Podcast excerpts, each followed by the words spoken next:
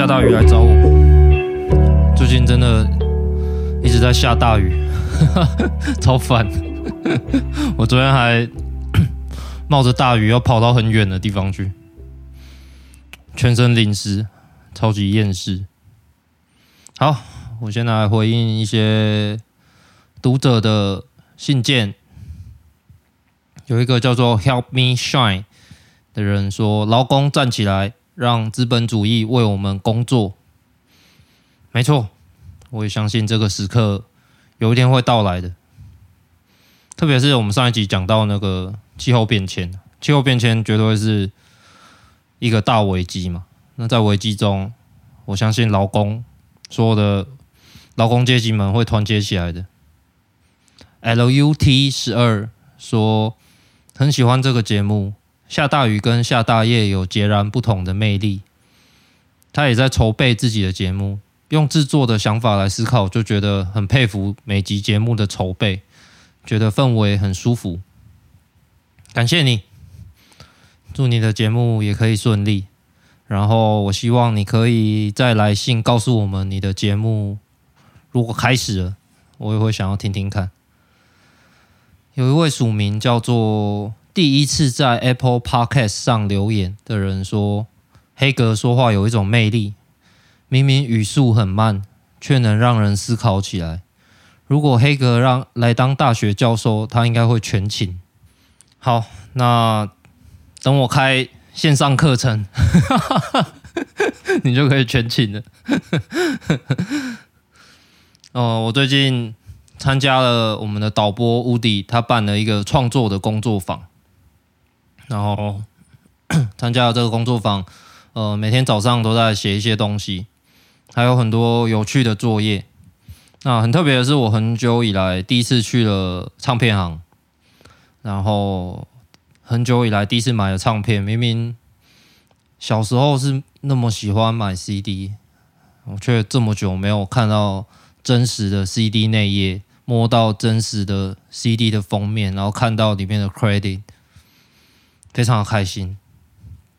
这个创作工作坊是，呃，我们是建立在一本书上。它是橡树林出版社出的，中文的书名叫做《创作是心灵疗愈的旅程》，呃，心灵疗愈的旅程。那我觉得英文原名可能比较接近这本书想表达的意思。英文原名叫做《The Artist Way》，就是可能可以叫艺术家之路，艺术家的道路。然后因为为他也是一个同义词嘛，它我们也可以叫它是。艺术家的道理。这个作者叫做茱莉亚·卡麦隆，他是一个作家，也是剧作家。那还有一个很特别的，叫做艺术家疗伤家。其实就就是因为他这本书真的很红，好像已经出版非常多年了，然后一直都是嗯销售的非常好。他还有一个身份是一个大导演马丁·斯科西斯的前妻。那在书里面可以看到，这本书是他在跟马丁·斯科西斯离婚以后，他的人生陷入谷底，然后开始酗酒。那他如何慢慢从这种状态康复过来？而且他不只是要回到普通的状态，他是他是要回到一个可以创作的状态，因为他本来就是一个作家嘛。然后基本上这本书有一种我很欣赏的一种平等主义的精神。也就是说，他认为创作不是天选之人。我们常常会觉得啊，艺术家都是天才嘛。创作不是天选之人才能做的事情，而是每个人都可以做的事情。而且，它是一件重要的事情，因为创作对我们的心灵有疗伤的作用。但是，为什么这么少人在创作呢？为什么很多人？也许你也是，也许你。身边也有这样的人，怀抱着某种呃，曾经想要做些什么，曾经想要当作家，曾经想要写小说，曾经想要呃写一首歌，但是因为某种原因而放弃了，往往是因为生活，因为工作太忙，呃，或者说因为我不是那块料，我没有才能，我做不到。那这本书的目的就是要让呃。读者们可以克服这些放弃以及克服这些自我否定。这本书的写法是，它每一章就是一周，所以它每每章会让我们在一周里面处理某些主题，然后最后会有这周的作业，那以及他贯穿全书的每日的作业。那我们乌迪做的工作坊就是要把这本书当成一个课本。我们大家就照着这本书做，然后互每个礼拜一次互相分享一下自己做了些什么。马克思是在一八四四年《经济学哲学手稿》里面曾经写过，劳动对工人来说是外在的东西，也就是说不属于他的本质。因此，他在自己的劳动里不是肯定自己，而是否定自己；不是感到幸福，而是感到不幸。不是自由的发挥自己的体力和智力，而是使自己的肉体受折磨，精神遭摧残。正是在改造对象世界中，人才能真正的证明自己是类存在物。这种生产是人的能动的类生活。那简单说，马克思说的就是我们在异化劳动中，我们在做工的时候，我们在我们跟自己。做出来的东西是有一种敌对的关系的。比如说，我在一个生产线上做汽车，我只负责把一个螺丝锁紧。那最后生产出来，我看着这些生产出来的新车，反而会让我有一种被嘲笑的痛苦的感觉。我会想到，我每天日复一日在这边做这种枯燥无聊的锁螺丝的工作，而且我甚至有可能是买不起它的。那刚才念的第二段。则是说，人类这种生物，它其实是在改造世界中找到生命的意义的。也就是说，相对于异化的劳动，非异化的劳动会让我们感受到生命的意义。比如说，我现在最直接想到的是做菜。当然，我不是讲在父权结构中女性负责做菜这种义务 义务性的劳动。我我讲的是，当我们自主的想要。做菜给自己，或者是我们心爱的人吃的时候，其实它会有一种很特殊的意义感，它连接感，它一种温暖的感觉。我们感觉到的不只是付出与疲累，或者我们的精神的摧残，我们感觉到反而是一种获得的感受。我们在付出的时候感觉到获得，那这个可能就是非异化的劳动中我们可以感受到意义感。所以说，我同样也相信创作具有疗愈人的本质，因为创作它通常都是一种非异化的劳动，它会让我们深刻的感受到自己改造世界的一种感受。比如说，我录了这集 Podcast，然后你现在听到了，这对我来说就是一个非常大，我对世界造成的一个非常大的改变。当然，如果你听完以后，你写了一些东西给我。我就会觉得它是更大的，因为你也一起在改造世界。你写的信同样是一种非异化的劳动，所以呃，推荐这本书给各位。我们如果大家都一起开始一些非异化的劳动的话，我猜世界应该会变得更好一点点吧。那为什么乌迪要办这个工作坊呢？嗯，我我问了他本人，他说，嗯。他觉得他自己写的东西很好看，也很多人跟他说很好看，但是他都写不完一个作品。去年他本来想写一个关于瘟疫的小说，那因为去年我们就在瘟疫中嘛，那但是这个小说的计划他并没有把它写出来。那今年他又有一个想要模仿安妮华达的某部纪录片的写作计划，也没有写出来。所以他觉得他快要变成一个 很会写写作计划的作家，然后他觉得身边好像也有一些朋友也有类似的状况。那我又为什么要参加这个工作坊呢？呃，其实因为我长年以来就是一个非常熟练的自我批评者，把自己做出来的东西贬得一无是处，对我来说真的是太轻松了。这不是说我没有自信或是什么的，而是我好像永远在追求一个我碰不到的标准。导致我也跟乌迪一样，我常常会有没完成的东西。对，其实我做出这个 podcast，我已经 迈出了很大的一步。那如果你也去读了这本书，我觉得可能有几个需要注意的地方。第一个是要压抑自己那种非常犬儒、非常嘲讽的心，因为这个作者他的讲话的语调啊，他就是用一种非常快乐、非常鼓励的语调讲话的人。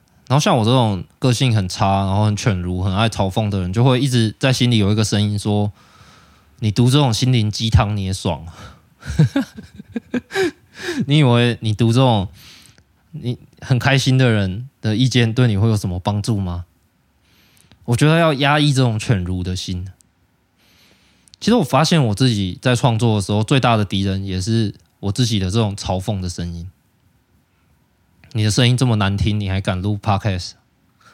所有的人都觉得你是个笑话，自以为什么心灵导师哦。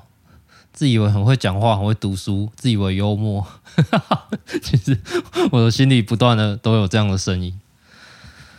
那呃，我在读的过程，其实难免还是会有那种觉得哦，我很不适应这种有点像心灵成长类的书籍。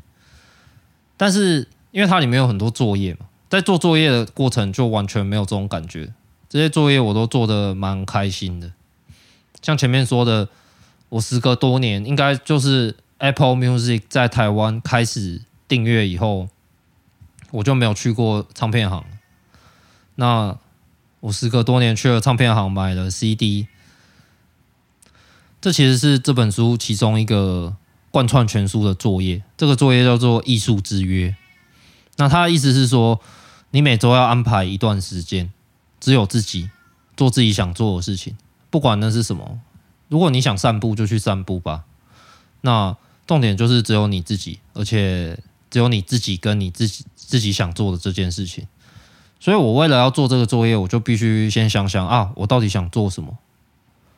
哦、其实一开始会觉得有点茫然，很奇怪，对不对？自己想做的事情竟然有点难想出来，因为我们要挣脱某种生活的惯性，某种。哦，我这个时间本来就是应该要做这个的惯性，去想说啊，我我可以做些什么？那我想到了，比如说我想去买乐器，我想去旅行，我想去看某个人的表演，然后我想逛唱片行。写了一堆以后，就会发现，哎，最容易，但是我一直都没有找时间去做的事情，就是逛唱片行。然后去了，就真的觉得很开心呢。有一种，哎，为什么？为什么我会一直都没有做这件事的感觉？那第二点，我觉得读这本书要注意的是，这个作者应该是一个很虔诚的基督徒。虽然他其实他很认真，而且也做得蛮好的，避免用任何基督教的语言。他尊重读者的宗教选择，但基本上他还是一个有神论的思考模式。那我猜，大部分台湾人，或者有些啊，有些台湾人可能会有点厌恶这种讲话方式。比如说，他会很真心的跟你说，呃，其实艺术有可能是造物主或是某种超越性的力量，透过你在展现出某种美好的东西。那因为第一个，我们不在我们的社会的普遍文化是一个无神论的文化，或者说是不是那种基督教世界的一神论的文化。那我自己是觉得，读到这种语言的时候，我是觉得蛮有趣的。那当然可能没有办法很好的去共鸣，但是就是读另外一种文化的人思考事情的方式，我是觉得是有趣的，有一种在跟宗教社会里面的人对话的感觉。那我刚才有讲到一个其中的一个重要的作业叫做艺术之约，那他的其他作业其实。也都很有趣，比如说有一项是回想小时候最喜欢吃的五样东西，听起来超级无聊的一件事情。然后我很认真的写，我写的是海苔、泡菜、韩式泡面、维力炸酱面、还有我妈做的青菜肉丝汤面加辣椒粉，我们家叫随便面，随便做的面。那这样一回想，我就发现，哎，我小时候怎么吃那么辣？果然，我是一个韩国华侨的小孩。那还有就是，我小时候还真的没吃过什么好东西。我想到的好吃的东西，竟然是这些东西。我果然是一个劳动阶级的小孩。那我觉得这种练习，就是某种可以让你离开你现在所处的那个很坚固、很难伸展、有点僵硬，甚至是被演算法包围所决定的你的厚重的自我那种认同感，或者说同温层。你的自我是用什么东西来定义的？然后他这些练习会让我用各种别的角度去重新找到我的自我认同，我到底是什么？我是谁？那还有一个最重要的作业叫做晨间随笔。那这本书里面其实他一再的在强调晨间随笔是一件很重要的事情。规则很简单，就是每天提早三十分钟起床。然后起床以后，就在笔记本上写三页随笔，随便写什么都可以，只要写三页。然后绝对不要给别人看。然后我觉得这个作业很有趣，它其实藏了很多东西在里面。第一个就是，它是要你每天早上一起床的时候写。我们刚从睡眠中开机，所以很有可能会写到梦境。那当你要写梦的时候，我自己啊，我自己就会觉得啊，我好像要在它消失之前赶快把它写出来，好像在呃，在一个沙做的城堡被风吹散之前，先把它画下来的感觉，那是一种很特别的感觉。它是在一个你还没有完全运作、还没想到工作、还没有想到漫长的一天的时候写。比如说，如果我们换成是在晚上写，会很容易的。开始回顾今天的生活，但早上写就会有更多可能，有可能比如说写到梦，我刚刚讲的，有可能你想到昨天的事情，有可能你岔出去写到其他的各种事情。那第二个有趣的东西就是，他强调不要给别人看，这表示纯粹是为了自己而写，应该很多人都没有。纯粹为自己写东西了吧？我的感觉是，我有写出一些我自己没有办法告诉别人、无法容许的一些抱怨。如果讲出来，就会觉得啊，我怎么会在抱怨这种事情？我真是一个计较的人，我怎么可能讲这种话之类的？那这个其实同样是在更加帮助你去了解你自己是怎么样的人。你不是只有在社会规范下的那个自己而已。你还有一个在社会规范外的自己。那最后一个有趣的地方就是，我觉得这件事每天早上写东西这件事，它让创作的门槛降低了非常多，因为它就只是你早上起床写东西而已，而且也就大概花三十分钟，然后他就让你变成一个每天都有在进行非异化劳动的人，他就让你每天都要花时间。想要讲一些话，不是讲给谁听，不是工作用的，也不是脸书要给大家看的，不是社交用的，就是没有用的，或者说只对你自己有用的话，无用之用。总之，这本《The Artist Way》，大家也都去看，然后我们一起创作吧。好，最后。最近发生一堆世界大事，还有经济上的一大堆大事，比如说美国在那边升息杀小，然后台湾股市就爆炸之类的。那我推荐一个我平常会听的 podcast，叫做“共利帕勒西”，很难念，这个名字取得不是很好。那。他他其实是一个组织，叫做共利研究社。那他们是想要做左翼的智库，也就是说，呃，很多呃很多右翼分子，比如说大企业啊，比如说国家，他们会有自己的智库，他们会这些智库会帮他们研究事情。那会产出各种论述来说服大家，说服人民，呃，某个政策是好的，某个税之所以不能，富人税之所以不能征收，是因为会影响到经济运转之类的一些论述。但是左翼的组织，比如说工会，我们没有自己的智库，所以当我们要做一个议题的时候，我们会。显每次都显得好像只是凭感情用事而已，只是因为我们很恨，我们很我们很不爽，我们被剥削了这样子。那共立研究社他们就是想要提供左翼的组织论述还有思想的弹药，他们会接受组织的委托去研究某一件事情，比如说以我们工会为例，比如说 COVID-19 这个疫情之下到底造成了医疗人员的。离职率有没有上升这件事情，我们就要委托他们去研究。那他们也给出了一个很厉害的结果。那讲回来，这个共立帕勒西就是他们的一个 side project。那刚听完他们的背景，也知道他们里面就是一堆非常有知识、非常会研究的大大，所以他们这个节目就是。以左翼观点去讲经济学的金普节目，这真的很稀有。讲经济学的人全部都也不是全部吧，就是在台湾大部分节目都是在告诉你，我们要如何在这个呃资本主义社会里面适应，去活得更好。那共立帕勒西他则是以左翼观点去跟你讲，哦、经济到底是怎么一回事。即使是像我这样的经济白痴的无脑左胶、感情用事，只是凭着。不爽在反对资本主义的人，听完以后，我看新闻也可以看得比较懂。比如说什么升息啊，呃，inflation 啊之类的。那大家如果真的去听，就会发现主持人中有一个熟悉的声音，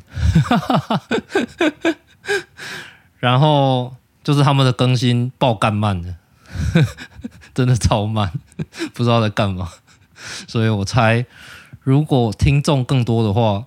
应该会更有压力吧，所以我才想在这边推荐这个节目，大家都一起去听，然后，呃，一起留言，告诉他们有人在听哦，拜托赶快更新。好，那我们本周就到这边，我是黑格，这边是下大雨来找我，欢迎大家来信告诉我你们在想什么，欢迎大家都一起进行非异化的劳动，那我们下周见。